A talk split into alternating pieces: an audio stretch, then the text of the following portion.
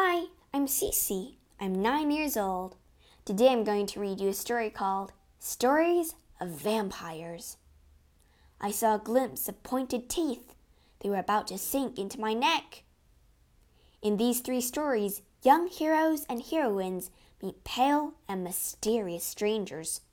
But whom should they trust, and will they survive the night? Well, let's read the story and find out.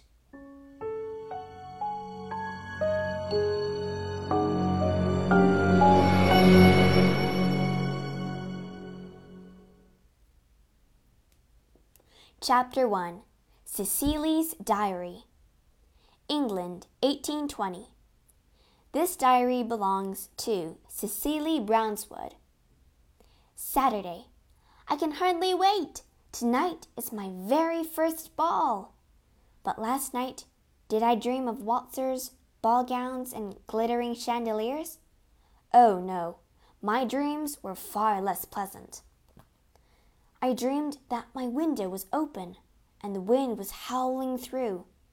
A low voice whispered, Let me in, Cecily. Invite me in.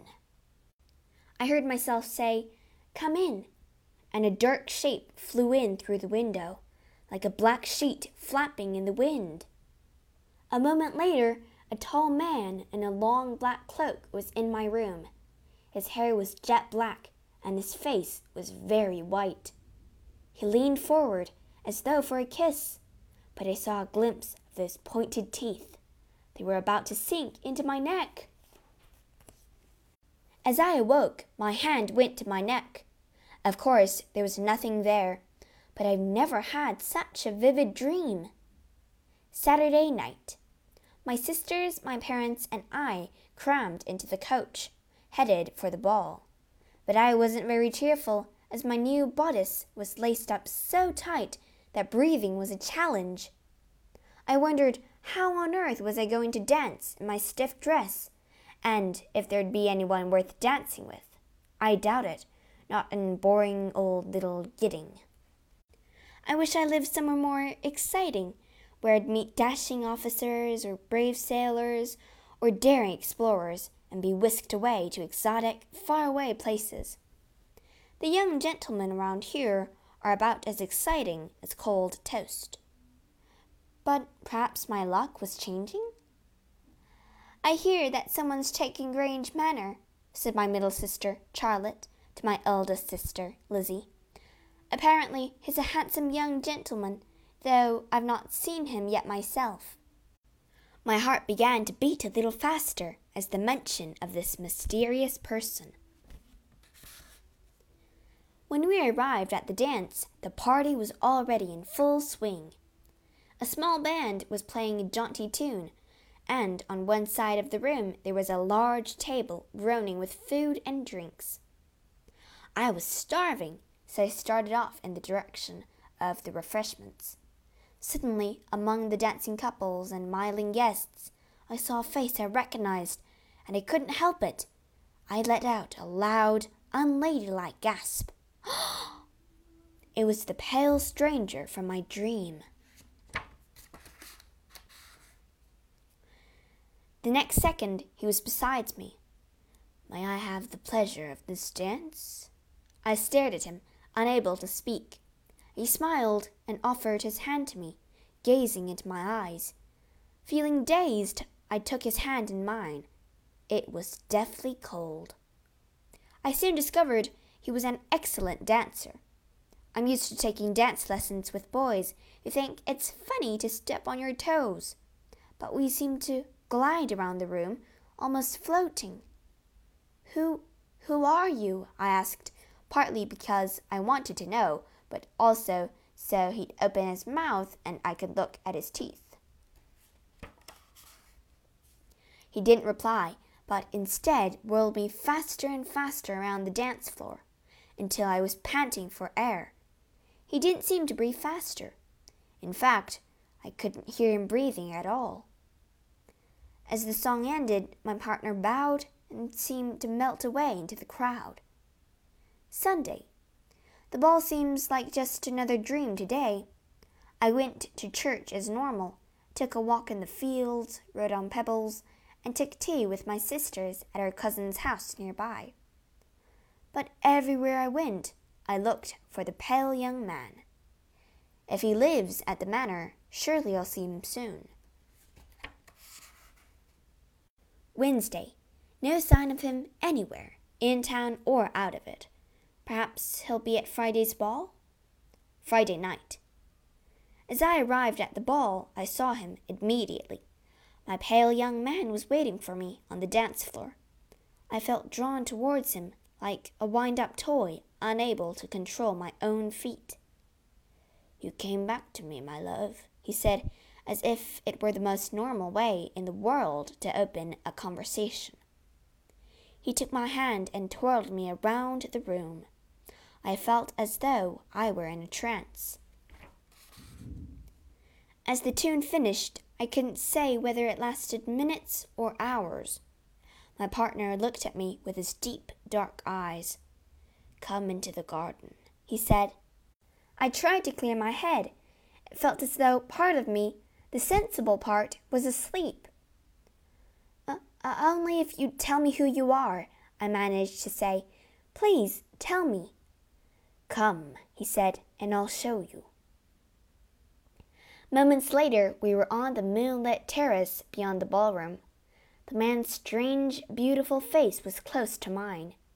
His strange, beautiful, pale face that I had never seen in the daylight, with its sharp, sharp teeth, and his chest that never rose and fell to breathe. The music indoors stopped abruptly, and I was suddenly very awake. The thought that had been bubbling under the surface rose up and my heart had jumped in fear as I realized, You're a vampire? His face stretched into a snarl like an animal, no longer handsome. With a terrible hiss, he lunged at me. I ducked and ran as fast as I'd ever run. Safe inside the crowded ballroom, I turned. The vampire was nowhere to be seen. I took a seat close to the buffet and watched and waited. To calm myself, I took a plate of food and began to pick at it. Just then, I heard a voice at my elbow. You can't escape so easily, my love. The vampire was standing beside me. I jerked my feet, spilling my plate of rich, garlicky French stew everywhere. To my surprise, the vampire leapt back. Garlic! he hissed, then turned and fled. As I stared after him, I had an idea. There were wild garlic flowers growing near to my house. As soon as I get home, I thought, I'll put vases of them everywhere. I felt much better after thinking of that. I spent the rest of the ball dancing with a very plain boy named Tom. He had red, freckled cheeks. He breathed noisily through his mouth, and he stepped on my feet, too. That night, I thought he was the best dance partner a girl could ever want. Chapter 2 A Vampire in the Village Transylvania, 1898. The moon shone on the empty village square. Most villagers were tucked up in bed, but 16 year old Clara was wide awake. She lived at the top of her father's noisy inn so she rarely went to bed before midnight. It was now after one. As the muffled singing rose up through the floor, Clara gazed out of the window. A shadowy figure in a black cloak was creeping across the square. He looked like a man, but not like any man she'd ever seen. His skin was white as ivory, his eyes flashed green in the dark, and his lips were stained ruby red. The figure was surely moving faster than any human being could. Then all of a sudden, he was gone. It must be a trick of the light, Clara thought, but as she got into bed, her mind kept whirling. Could it be could it be a vampire? Don't be silly, she told herself. Vampires are just an old wives' tale.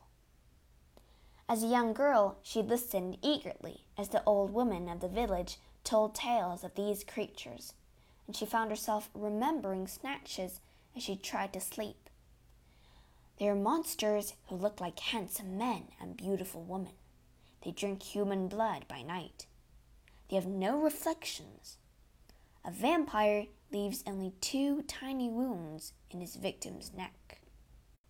Eventually, after much tossing and turning, Clara fell asleep.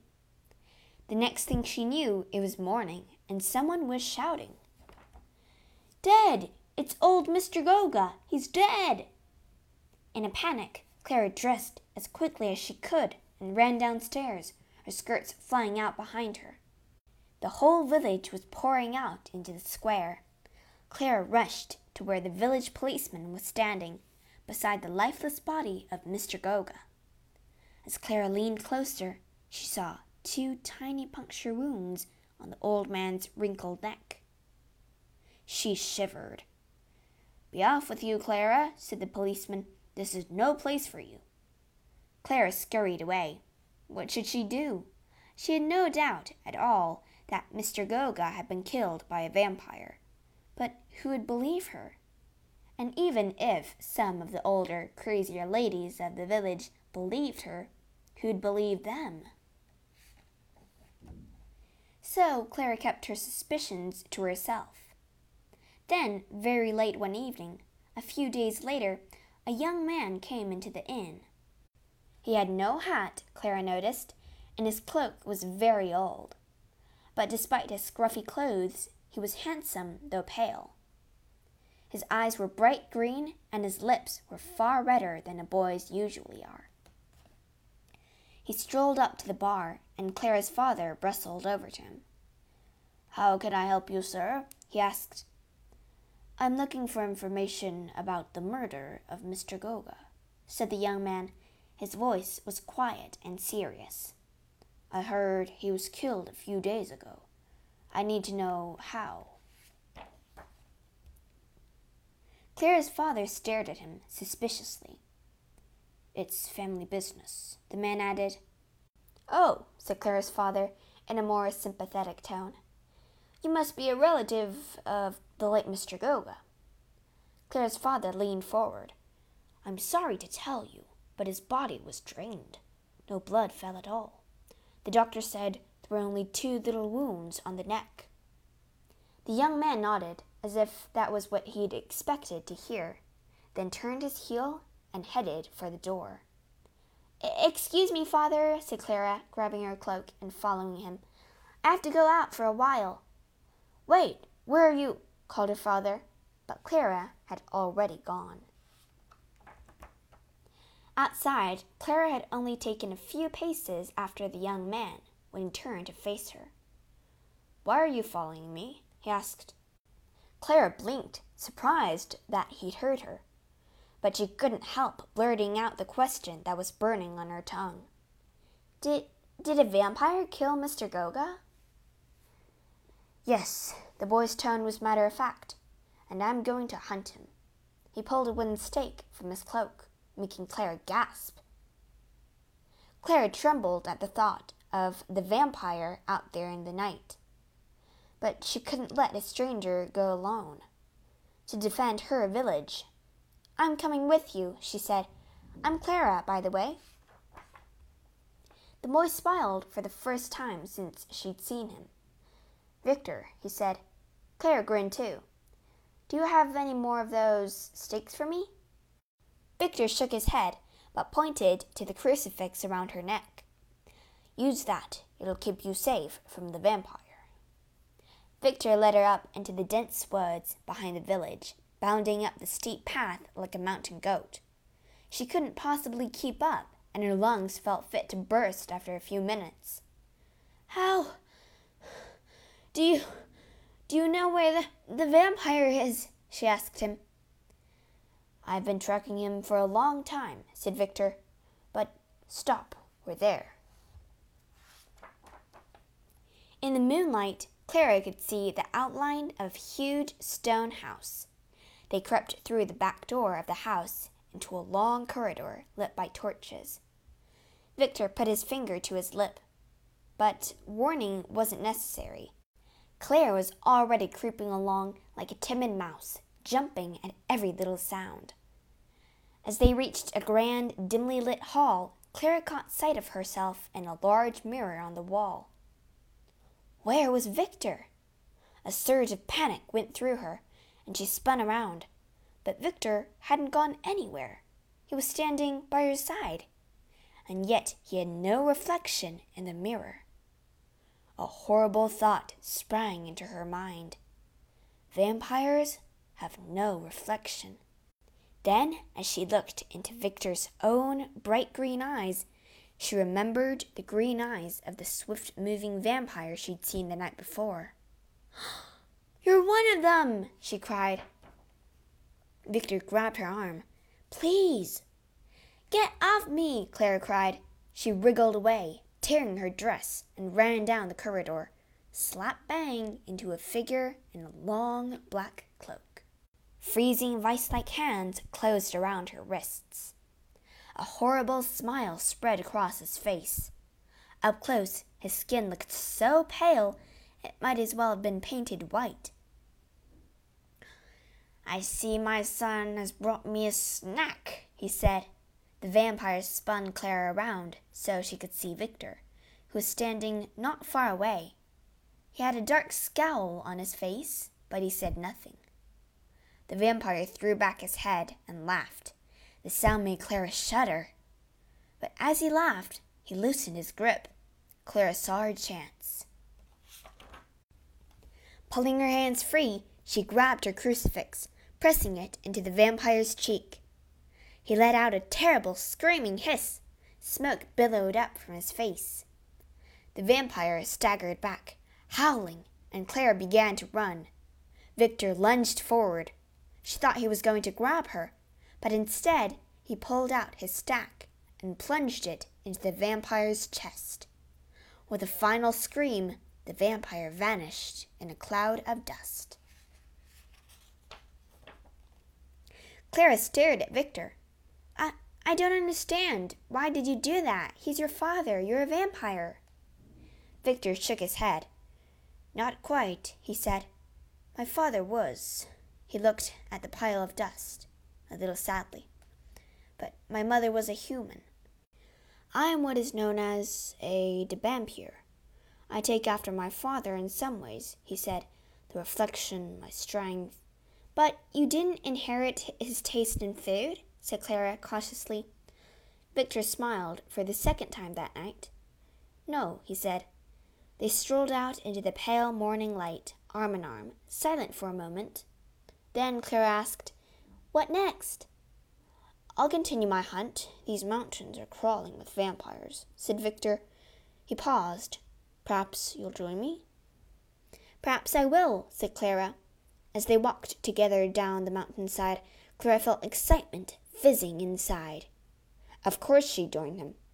There was just one thing still troubling her. How on earth, she wondered, am I going to explain this to my father? Chapter 3 The Hunters Iceland Now. This is James Kim, the teacher patted James' shoulder. Shall we welcome him to Dalvik High School, everyone? Hi, James, mumbled the students. Here we go again, James thought. Another month, another school. His dad's job meant they were always moving. James was 14 years old and well built for his age. Most people assumed he played a lot of sports. In fact, his only exercise was helping his dad at work. But since his dad, Mr. Kim, was a vampire hunter, this meant James spent most evenings running, jumping, ducking, and wielding a wooden stack or a crossbow. James glanced out of the window as the teacher waffled on through her Be nice to the new pupil speech. Although it was the early afternoon, it was already pitch dark. This place is a vampire paradise, James thought grimly. At this time of year, it's dark almost all the time. James looked around the class. Do any of them know what's out there?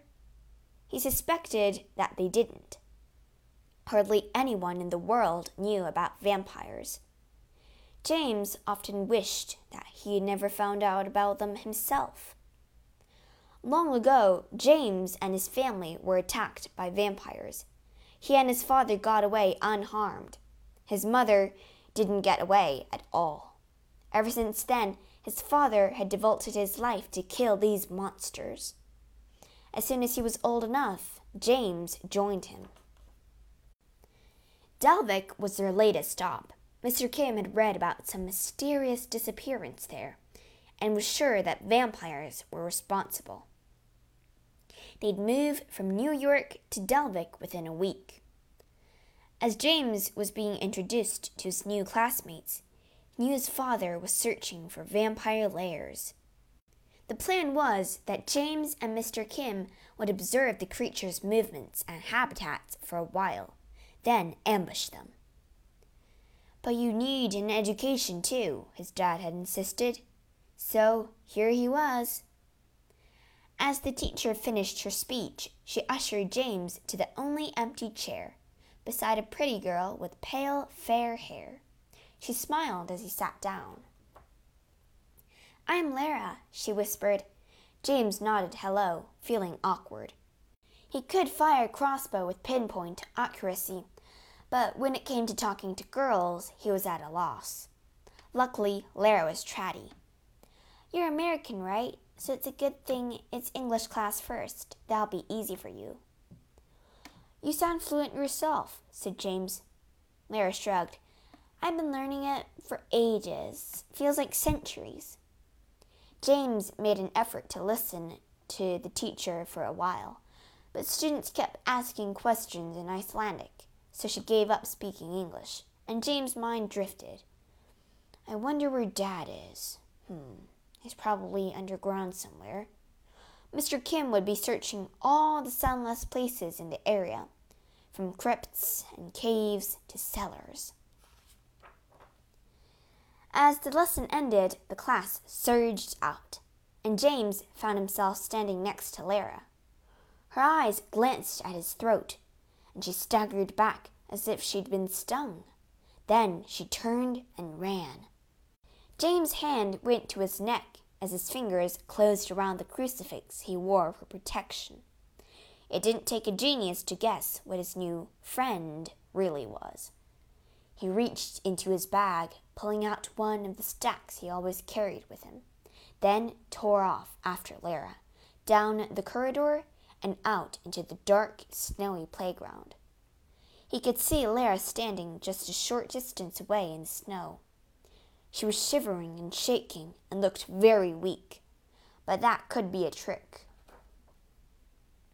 I thought your kind didn't feel the cold, spat James as she shivered again. I don't, Lara replied. It's your it's your crucifix. The sight of it. Please cover it. James shook his head. These only hurt vamps if you touch them. You're faking.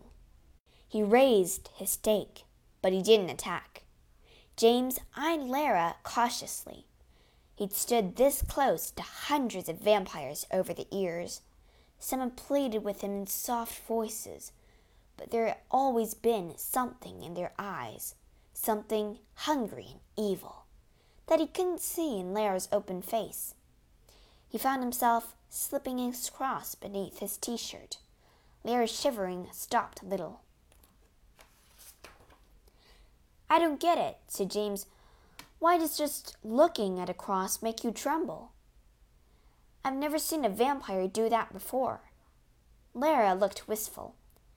Hundreds of years ago, when I was your age, I was turned into a vampire, but I always craved the company of humans, so I kept coming to school, and I never wanted to hurt anyone, so I only drink animal blood, never human.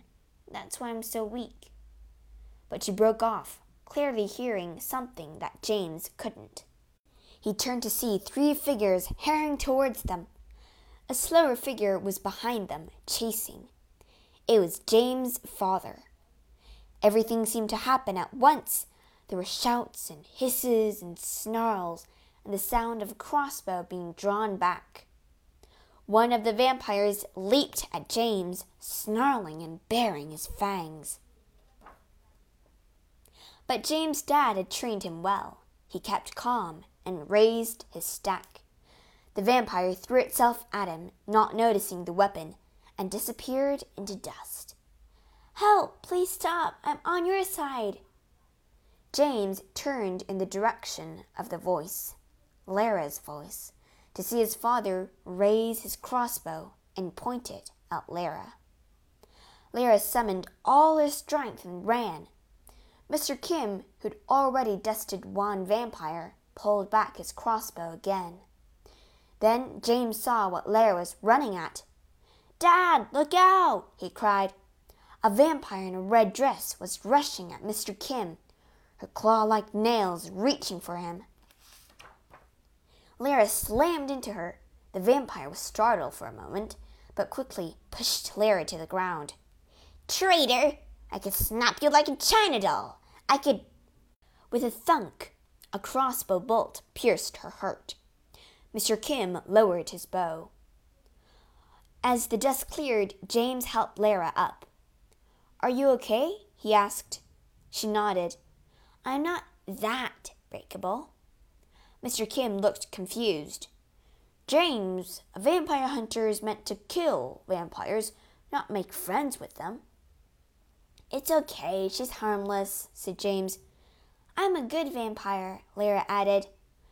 What are you doing out there? A teacher was calling from the doorway. Not all that good if you're skipping classes, said Mr. Kim with a smile. Go on. He shooed James and Lara inside. Come on, said the teacher crossly. You have a test in five minutes. Perhaps we should help my father fight more evil undead friends, James muttered. Coward, chuckled Lara as they went to meet their fate.